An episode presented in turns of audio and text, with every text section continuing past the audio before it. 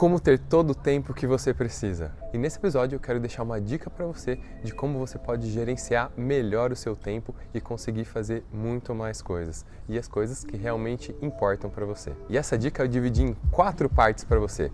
E a primeira é: defina seu objetivo maior. E um dos maiores desafios é exatamente a gente decidir o que é mais importante para nós.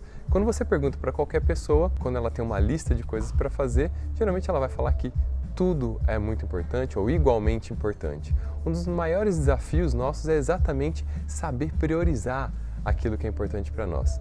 E uma estratégia é defina uma coisa que seja a mais importante para você. Uma estratégia para você definir esse objetivo é: imagine quando você ficar velhinho, lá no fim da sua vida, o que você teria orgulho de contar para os seus filhos, para os seus netos? O que você teria orgulho de contar daquilo que você realizou na sua vida? Aquilo que você tiver mais orgulho, aquilo que te der mais satisfação de ter realizado, provavelmente é esse um objetivo que você precisa cumprir ou começar a atingir hoje.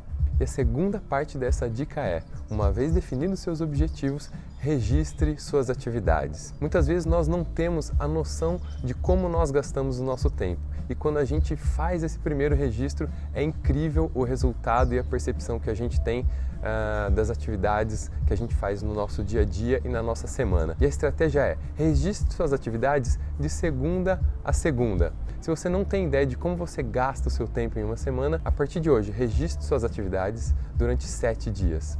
E a ideia é, da hora que você acorda até a hora que você vai dormir, registre da melhor forma que você puder. Não precisa ser minuto a minuto, não precisa ser o detalhe das atividades, mas de uma forma macro, quais são os blocos de tempo que você dedica para cada coisa. Quanto tempo você se dedica se preparando para sair de casa, quanto tempo você passa no trânsito, quanto tempo você passa com as suas atividades cuidando da sua saúde, em alimentação, uh, em lazer e assim por diante. Quanto melhor você registrar, mais clareza você vai ter de como você está gastando o seu tempo e você vai poder ter um aproveitamento muito melhor nos próximos passos que eu vou te passar. Então, registre suas atividades. E o terceiro passo, depois de você registrar suas atividades, é analisar e classificar. E aqui fica um desafio muito grande, porque agora é o momento de você, uma vez tendo feito o seu registro, você identificar cada uma daquelas atividades da semana, o que é de alto impacto para você, o que é de médio impacto, o que é de baixo impacto, o que é delegável e o que é eliminável da sua vida, da sua rotina. Quando eu digo alto, médio e baixo impacto, é impacto para o seu objetivo, para aquilo que você definiu no passo 1, que era definir qual é o seu maior objetivo. Pensando nesse objetivo e nas atividades que você registrou, quais dessas atividades que você faz todo dia ou toda semana tem um alto impacto, um alto retorno para a atividade, para o seu objetivo principal? Qual tem médio e qual tem baixo impacto? Por exemplo, se você é um especialista em marketing digital, muito provavelmente você navegar por algumas horas por dia nas redes sociais faz muito sentido para você, porque você está buscando estratégia, buscando referências, é, entendendo como é que funcionam os algoritmos de cada rede social. Faz muito sentido. Mas, se você é uma pessoa da área de engenharia ou da área de projetos e tem seu dia com essas responsabilidades, ficar horas navegando nas redes sociais provavelmente não é uma atividade de, de alto impacto para você.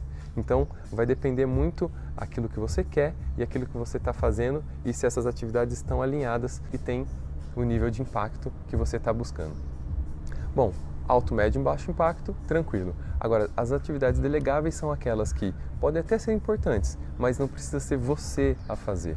É uma classificação interessante para você ter a percepção de que, mesmo que você não tenha condições de passar para outra pessoa no momento, são atividades que você pode ficar é, alerta, ficar atento para conseguir fazer essa delegação, passar essas atividades para que outras pessoas executem. E a quinta categoria, que é a eliminável, simplesmente eliminável. São aquele tipo de atividades que não agregam nada para os seus objetivos. Elas podem até ser prazerosas no momento atual, mas elas não agregam para os seus objetivos, elas não agregam para aquilo que você quer para a sua vida. E depois de analisar e categorizar as suas atividades, o quarto passo é faça as mudanças necessárias. Quando você registrou suas atividades, com certeza você teve um novo nível de percepção de como você distribui as atividades na semana, como você usa o seu tempo. Esse com certeza já foi uma, um passo poderoso para você.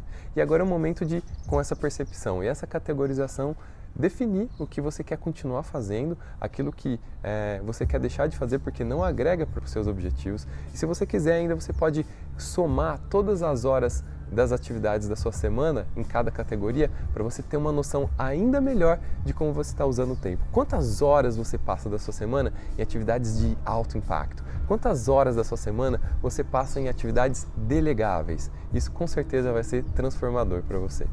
Então, nesse quarto passo, a ideia é tome uma atitude. E uma dica bônus para você é a seguinte: quanto mais tempo você passa nas atividades de alto impacto, mais realizado, mais feliz, mais no controle da sua vida você vai se sentir. E isso, com certeza, é algo extraordinário, muito bom. Muito obrigado e até o próximo episódio.